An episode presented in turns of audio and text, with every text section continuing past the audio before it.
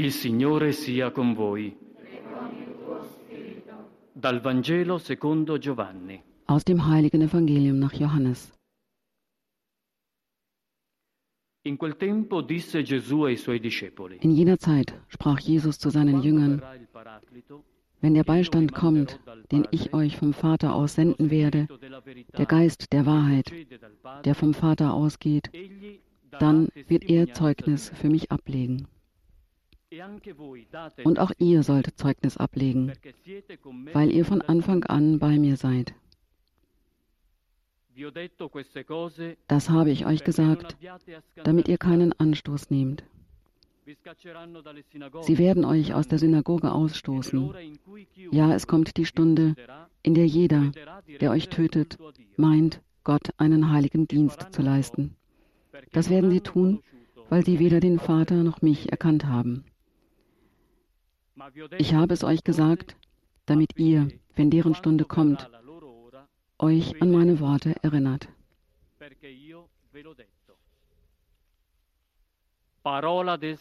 Evangelium unseres Herrn Jesus Christus.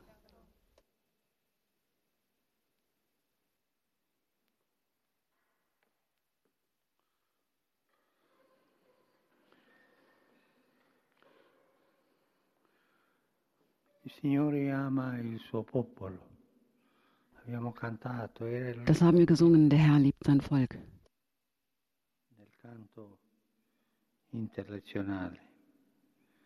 È anche una verità che il popolo di Israele ripetì, gli piaceva ripetere, il Signore ama Volk. Israel hat es gefallen, das immer wieder zu wiederholen. Auch in den schlimmen Momenten. Der Herr hat an seinem Volk gefallen. Diese Liebe des Vaters wird sich immer zeigen.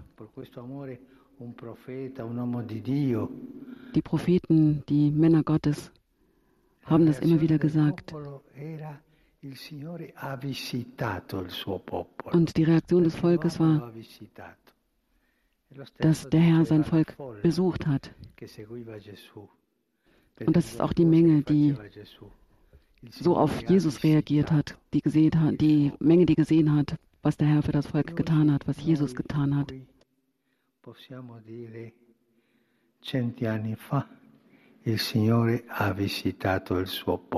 Und wir können jetzt auch sagen, vor 100 Jahren hat, hat Gott sein Volk besucht. Er hat uns. Johannes Paul II. geschenkt, ihn aufwachsen lassen, zum Bischof gemacht und er hat die Kirche geführt. Giovanni Paolo II. Riprendiamo questo. Signore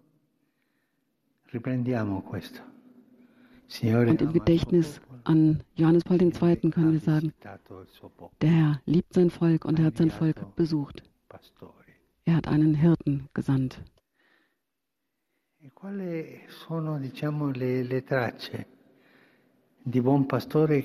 Und was sind die Züge des guten Hirten, die wir in Johannes Paul II. auch finden können? Es sind so viele.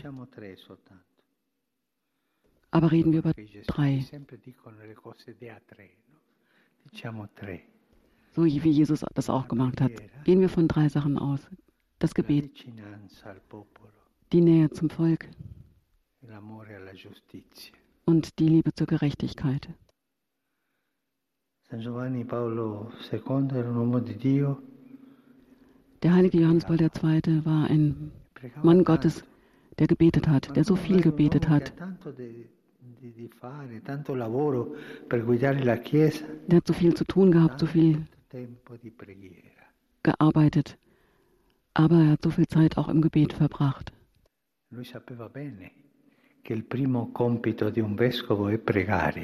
Er wusste sehr genau, dass die erste Aufgabe eines Hirten ist, zu beten. Die Aufgabe eines Bischofs, das Gebet.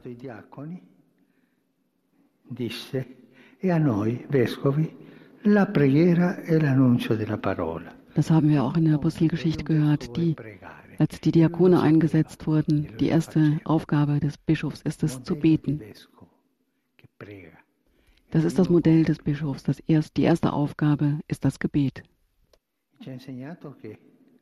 Quando un vescovo fa l'esame di coscienza, alla sera deve domandarsi quante ore oggi ho pregato. Und wir müssen uns daran erinnern, dass die in der Wissenserforschung eines Bischofs ähm, es am Abend heißen muss, wie viele Stunden habe ich heute gebetet. Und das Zweite ist, er war ein Mann des, der Nähe. Er war, er war nicht fern vom Volk. Er ist, hat sich aufgemacht, das Volk zu suchen und er hat die ganze Welt bereist, weil er sein Volk gesucht und besucht hat. Er war nah.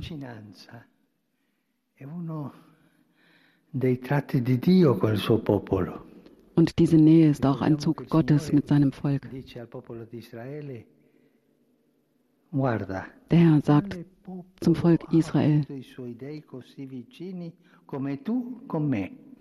welches Volk hat eine solche Nähe zu seinem Gott gehabt, wie du es, Volk Gottes, Volk Israel, hast mit mir?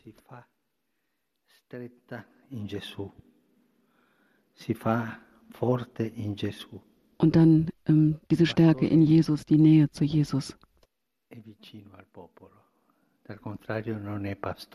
Der Hirte ist seinem Volk nah. Wenn er das nicht ist, dann ist er kein wahrer Hirte. Wenn er nicht nah ist, dann ist er nicht wirklich ein guter Hirte. Und Johannes Paul II. hat uns das Beispiel dieser Nähe gegeben. Sowohl den Großen war er nah als auch den Kleinen. Er war immer nah.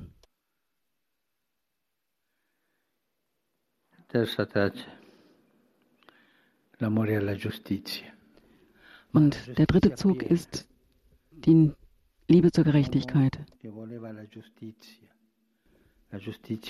wollte soziale Gerechtigkeit, Gerechtigkeit unter den Völkern.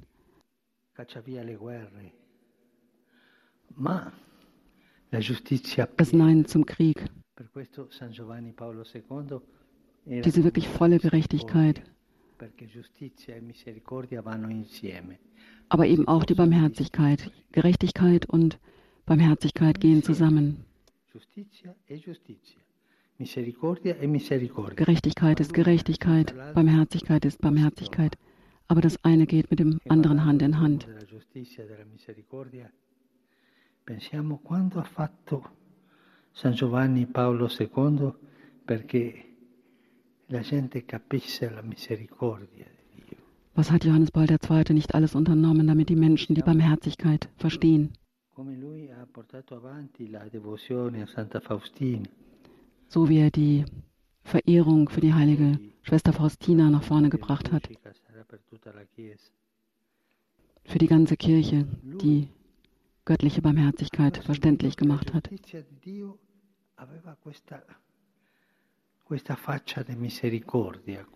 Er hat verstanden, dass, diese, ähm, dass die Gerechtigkeit Gottes immer mit der Barmherzigkeit zusammengeht. Das ist ein Geschenk, das er uns wirklich hinterlassen hat.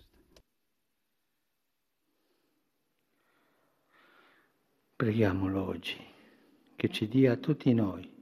Beten wir heute, dass er uns allen diese Haltung der Hirten der Kirche geben möge, besonders uns, den Hirten der Kirche, die Gnade des Gebetes, die Gnade der Nähe und die Gnade der barmherzigen Gerechtigkeit und der gerechten Barmherzigkeit.